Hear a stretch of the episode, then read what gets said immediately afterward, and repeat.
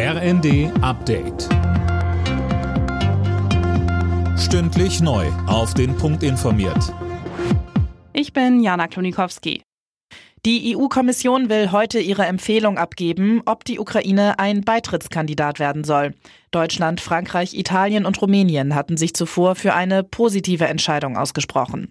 Mehr dazu von Eileen Schallhorn. Die Ukraine gehört zur europäischen Familie, sagt der Bundeskanzler Scholz nach dem Treffen mit Präsident Zelensky in Kiew. Scholz will sich für einen sofortigen Kandidatenstatus der Ukraine und auch für die Republik Moldau stark machen.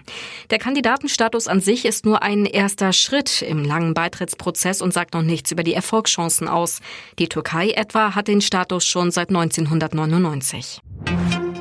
Lob aus der Ampelkoalition, Kritik von der Opposition. So lassen sich die Reaktionen auf Scholz Ukraine-Besuch in Deutschland zusammenfassen. FDP-Fraktionsvize Graf Lambsdorff sprach in den Funke-Zeitungen von einem historischen Besuch.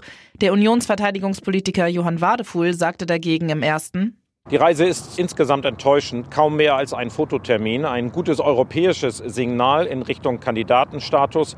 Aber wir brauchen auch eine Ukraine, die man überhaupt noch aufnehmen kann. Und deswegen wären jetzt Waffenlieferungen wichtig gewesen, eine richtig vertane Chance der Bundesregierung. In der Debatte über Energieeinsparungen lehnt der Deutsche Mieterbund den Vorschlag ab, die für Vermieter vorgeschriebene Mindesttemperatur in Wohnräumen vorübergehend abzusenken. Mieterbund-Präsident Siebenkotten sagte den Funke-Zeitungen, man müsse auf Freiwilligkeit setzen. McDonald's entgeht mit einer Milliardenzahlung einem Steuerprozess in Frankreich. Über Jahre soll die Fastfood-Kette künstlich niedrige Gewinne gemeldet haben, um die Steuerlast zu drücken. Jetzt zahlte McDonald's mehr als 1,2 Milliarden Euro. Ein Großteil davon sind Steuernachzahlungen. Alle Nachrichten auf rnd.de